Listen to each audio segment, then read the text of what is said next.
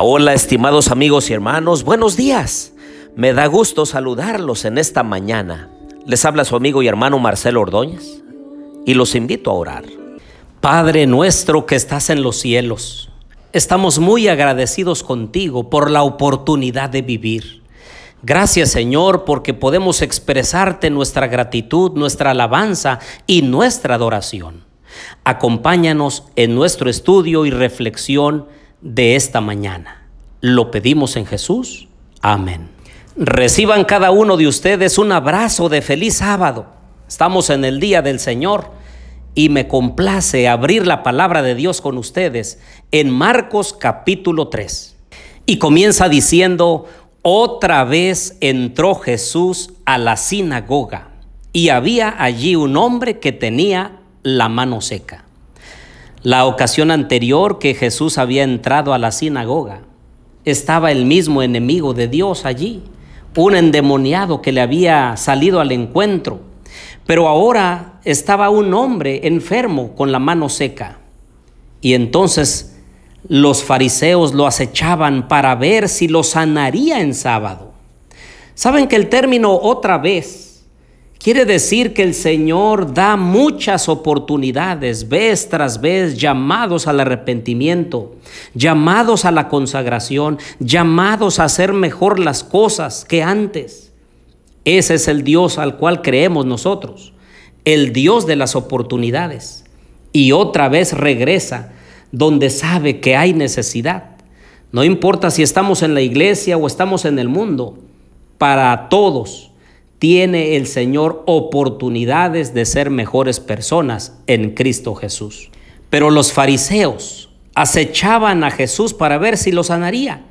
Ellos ponían en primer lugar las reglas, todas las cosas que habían impuesto a la gente, especialmente en la observancia del sábado, en vez de que lo hicieran como Dios quería, un día de delicias, un día de adoración, de gozo, de alabanza, de encuentro, de unidad familiar. Ellos lo habían hecho una carga y entonces habían puesto a las cosas antes que a las personas. Y en ese contexto precisamente de darle la relevancia a las personas antes que a las cosas, a los reglamentos o a cualquier imposición humana, Dice el versículo 13 y 14. Después subió al monte y llamó así a los que él quiso y vinieron a él. Designó entonces a doce para que estuvieran con él. Y noten ustedes, para enviarlos a predicar. Esa es la verdadera razón, el motivo por el cual el Señor está llamando a más hijos para que puedan ser dignos representantes del Evangelio de Cristo, dignos representantes del cielo. Surge entonces la pregunta, ¿qué estamos haciendo en favor de Cristo? ¿Hemos aceptado el Evangelio de Jesús en nuestras vidas? ¿Será que estamos siendo solamente miembros de banca? ¿Estamos a un lado del camino viendo pasar a los demás?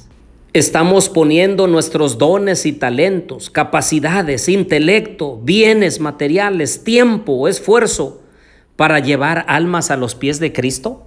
Hay un canto titulado ¿Puede el mundo ver a Jesús en mí? Vivo hoy tan cerca de mi Jesús, a pesar del mundo y su maldad, hasta el punto que en mí puedan ver el reflejo de su luz. Amo yo a mi prójimo cual Jesús, no importa cuál sea su color y mi mano extiendo para ayudar al que lucha por ser fiel. Como un libro abierto mi vida es, y en él las gentes mis actos ven. Si son buenos, los guiarán a él, y si no, las perderán. Y el coro dice, ¿puede el mundo ver a Jesús en mí? ¿Puede el mundo ver a Jesús en mí? Me comporto como Él, sus pisadas sigo aquí. ¿Puede el mundo ver a Jesús en mí? Creo que el Señor Jesús nos está diciendo que dejemos la comodidad del hogar, que dejemos de estar ocupados solamente por las cosas materiales y pasajeras de esta vida para ir y atraer a otras personas que se están muriendo en este mundo sin Dios y sin esperanza. Ahora brincamos al versículo 28 y dice, de cierto os digo, que todos los pecados y las blasfemias, cualquiera que sean, le serán perdonados a los hijos de los hombres. Pero el que blasfeme contra el Espíritu Santo no tiene jamás perdón, sino que es reo del juicio eterno. Miren que en el contexto de este pasaje se lleva a cabo tal pecado al atribuir a Satanás la obra salvadora del Espíritu Santo. Lo comete normalmente aquella persona de corazón endurecido que ya no responde a los ruegos del Espíritu Santo.